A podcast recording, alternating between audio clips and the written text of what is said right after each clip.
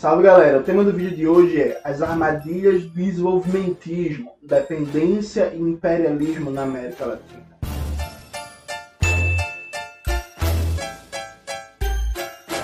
Antes de começar propriamente o tema do vídeo de hoje, como sempre, quero agradecer a você que ajuda a manter e melhorar nosso canal a partir do Apoia-se.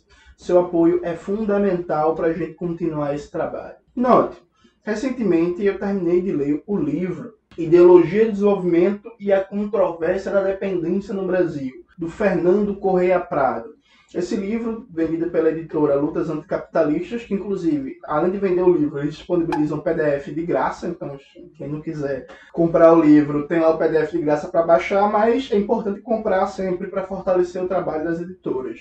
O Fernando ele faz um debate que eu achei muito bom. Esse é um dos melhores livros que eu li esse ano. E por que eu achei muito bom? Note, Sabe o liberal que toda vez que seu projeto dá errado, ele fala que o problema foi que o projeto ou o governo não foi liberal o suficiente? Inclusive, às vezes, ele nega que o próprio governo foi liberal.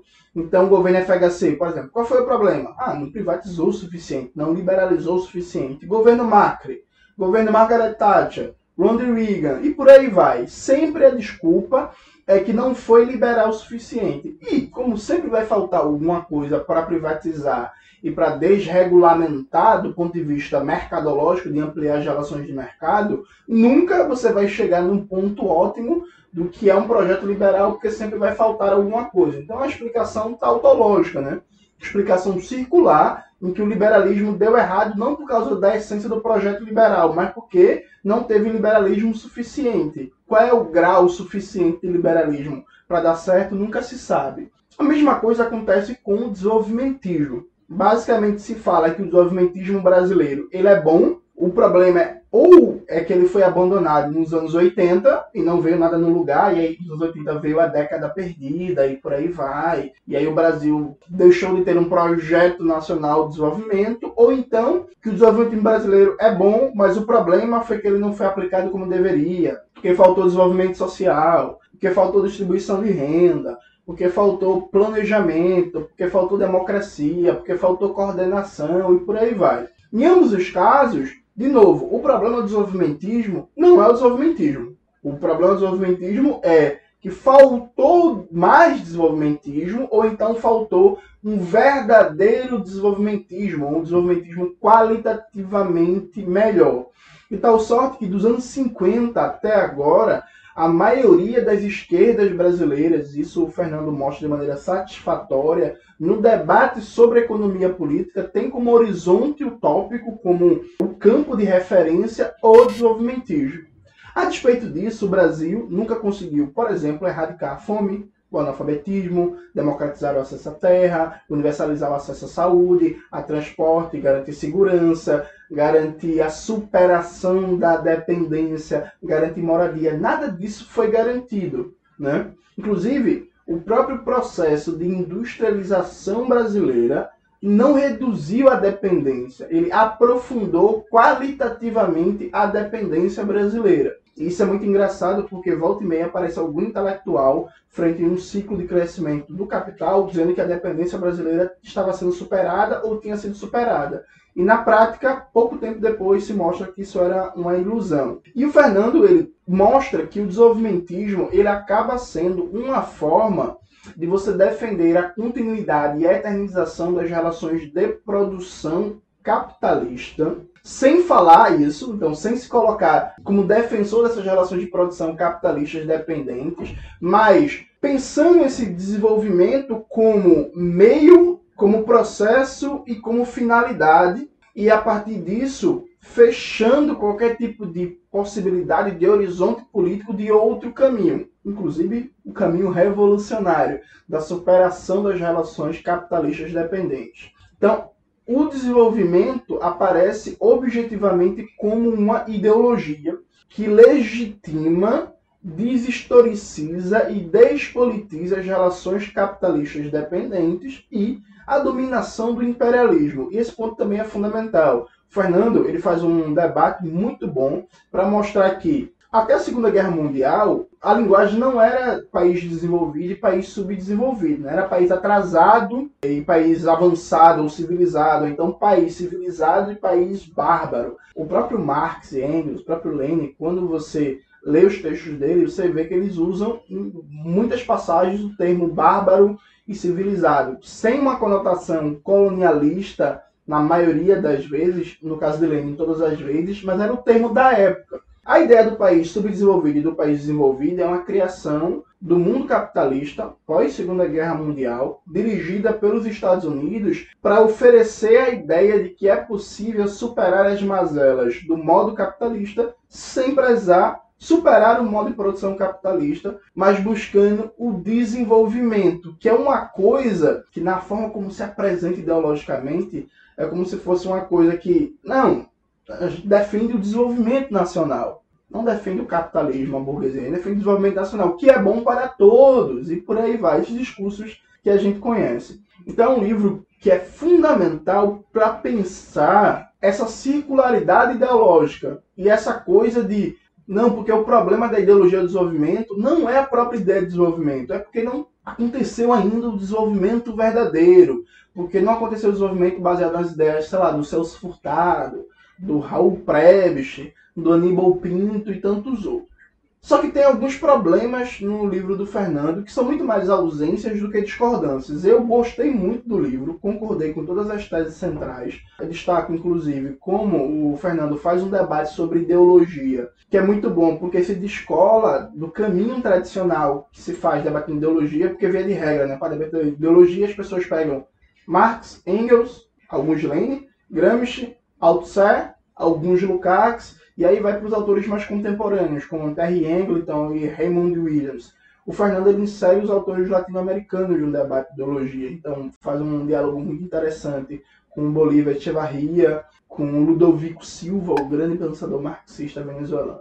Só que tem alguns problemas que é o seguinte. Primeiro, no livro, é uma tese doutorado, pelo próprio espaço, enfim, pelo próprio tempo, que é muito curto do doutorado, o Fernando ele não faz um debate de por que as classes trabalhadoras, as organizações da classe trabalhadora se prendem à ideologia do desenvolvimento a, e ao desenvolvimentismo. Não fazendo esse debate, o livro pode dar uma ideia de que essa hegemonia se configura como uma eficiente disputa no campo político intelectual. Então, o desenvolvimentismo é hegemônico porque os aparelhos de hegemonia, os intelectuais, desenvolvimentistas da ideologia do desenvolvimento são muito eficientes e vêm ganhando a, as disputas político-teóricas. E não é isso, embora seja também isso, percebe?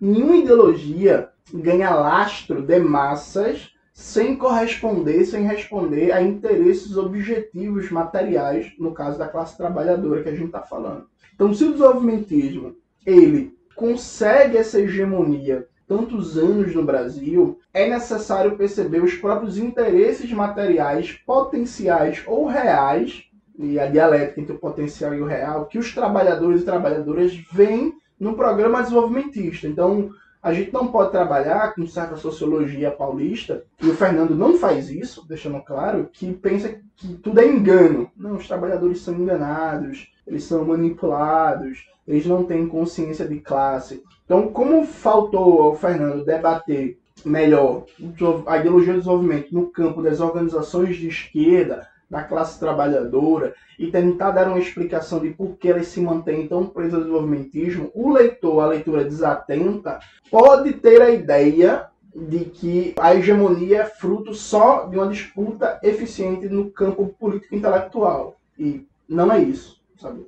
Não é essa a perspectiva. A segunda coisa, diretamente relacionada com a primeira, é que o Fernando faz uma abordagem que lembra muito a sociologia investigativa do Louis Vacan. O Louis Vacan é um famoso pensador francês, foi discípulo do Pierre Bourdieu, e ele é um cara fantástico de fazer um estudo da produção e circulação das ideias. Então, um clássico livro do Louis Vacan, por exemplo, As Prisões da Miséria ou Punir os Pobres, o livro Akan mostra como se cria e se difunde uma ideologia punitivista na era do neoliberalismo. Em vários momentos do livro do Fernando, passa a impressão para o leitor e a leitura, de novo, não tão atento ao debate marxista, que ele está fazendo algo próximo disso, de uma sociologia, de um estudo investigativo da produção e circulação das ideias a partir dos principais aparelhos ideológicos, o aparelho de hegemonia e os intelectuais produtores dessas ideias. Não é isso o objetivo do livro do Fernando. Tanto é que no final do livro, no capítulo 4, tem dois subtópicos: marxismos e tendência à separação entre economia e política, e o 4.3, que é a tradição marxista para além da ideologia do desenvolvimento. O Fernando ele deixa claro que toda ideologia tem um solo material concreto nas relações econômicas de produção e reprodução da vida. Ele até cita uma frase do Lukács que eu gosto muito, que não é dos livros para a realidade, mas é da realidade para os livros, e, enfim, vice-versa, num processo dialético, mas o fundamento é da realidade para os livros. Então, ele não está fazendo uma sociologia de circulação das ideias, tal qual faz muito bem, inclusive, o Vacan, só que na forma como foi organizado o livro, a disposição dos capítulos, quem não tem um sólido domínio do método marxista pode ter essa percepção. Então eu acho, inclusive, a disposição dos capítulos não foi tão bom. Esse último capítulo deveria estar no começo, antes, inclusive, de fazer o processo de explanação, de rastreamento da ideologia do desenvolvimento no Brasil. Então, enfim, acho que a forma de apresentar o conteúdo talvez gere alguns maus entendidos em alguns leitores, mas como vocês estão vendo nesse vídeo, vocês não vão ter essa confusão. Um terceiro elemento, e aí é muito mais para quem estuda a China como eu, na economia política chinesa, a noção de desenvolvimento é uma noção central. Né? Você pega, por exemplo, os discursos e os artigos do Xi Jinping, publicados naquele livro sobre a governança chinesa que está aparecendo aqui. Xi Jinping ele fala de desenvolvimento o tempo todo.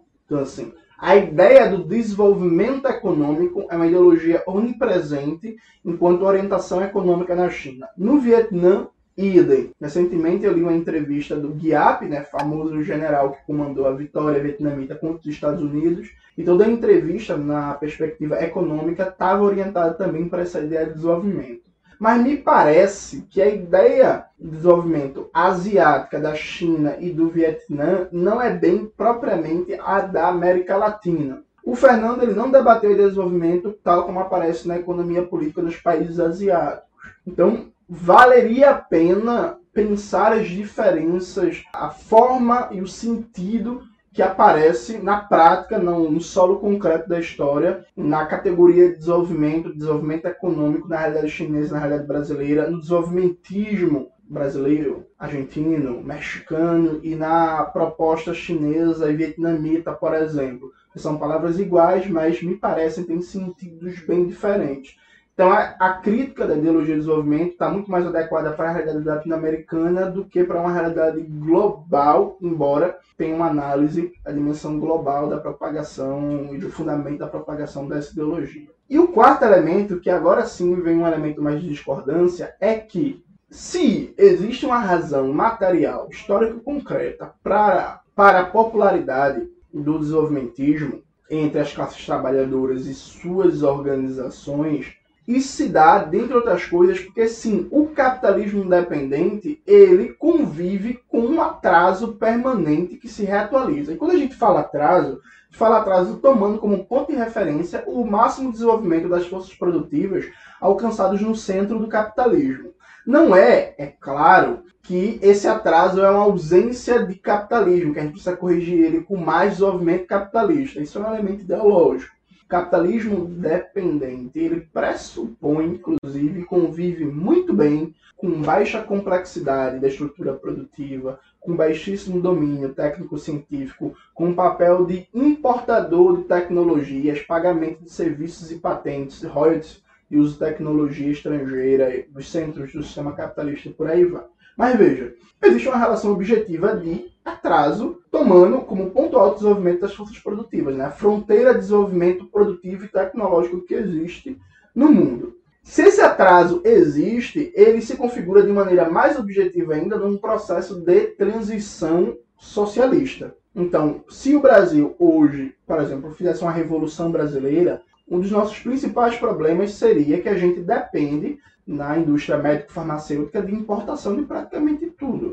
Luva, bisturi, máscara, medicamento, aparelho de ultrassonografia, de raio-x e por aí vai. Então, por exemplo, a gente teria que rapidamente desenvolver um complexo industrial farmacêutico nacional voltado para as necessidades de manutenção da construção do socialismo. Então, o atraso compreendido no seu sentido não mecânico, mas no sentido dialético da própria desigualdade centro-periferia, ele existe. E existe um problema do desenvolvimento das forças produtivas no socialismo.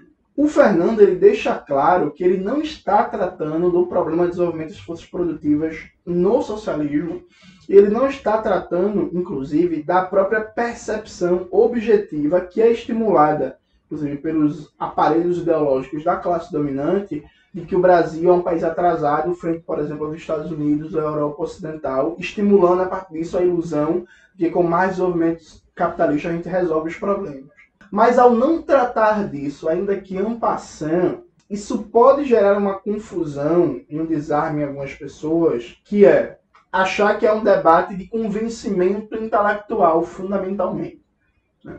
Achar que o X da questão é que a gente, se a gente estudar bem a crítica da economia política na periferia do sistema capitalista, a gente vai conseguir desmontar os argumentos desenvolvimentistas. E não é bem por aí, percebe? É claro que isso é parte da disputa política ideológica. Não estou dizendo também que o Fernando ele leva essa confusão, que é uma disputa meramente intelectual, para esclarecer as pessoas.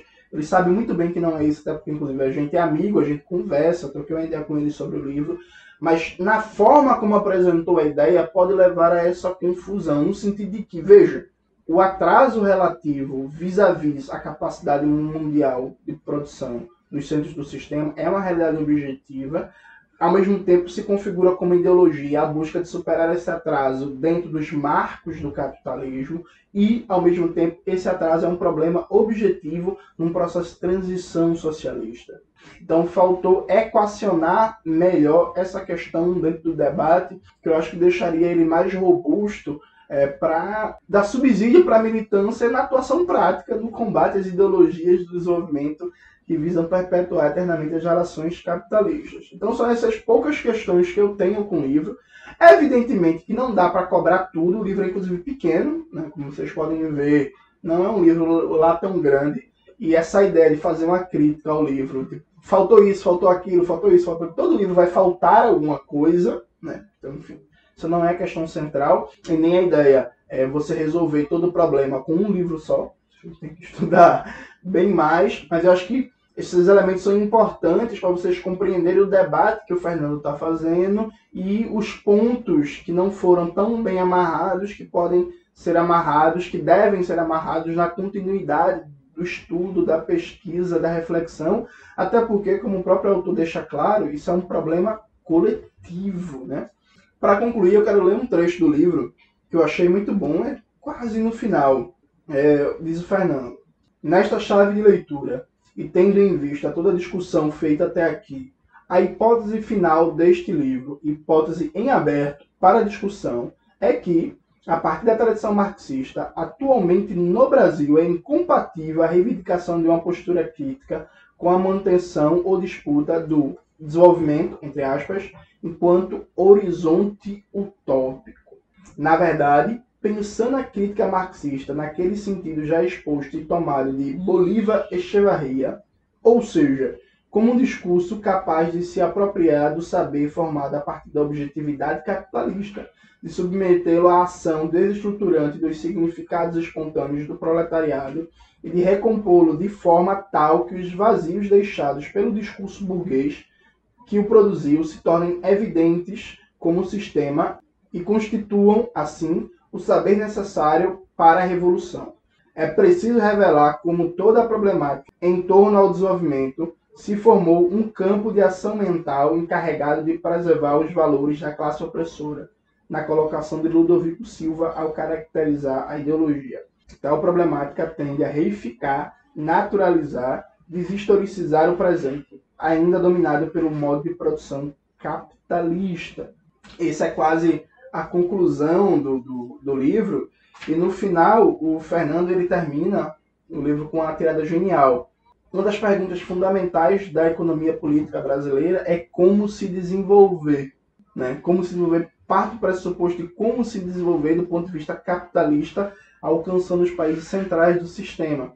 Aí o Fernando cita uma frase do Marx e Engels que está lá na ideologia alemã, que diz: não apenas em suas respostas, mas já nas suas perguntas havia uma mitificação. Como eu gosto de brincar, né, para perguntas erradas não existem respostas certas, então leiam esse livro, é muito importante a gente fazer o debate sobre a crítica da economia política na América Latina, sobre a teoria marxista da dependência, sobre o desenvolvimentismo, sobre a tradição da CEPAL, porque só a partir desse debate, desse acúmulo crítico, a gente vai conseguir pensar os caminhos verdadeiros necessários para a superação da dependência.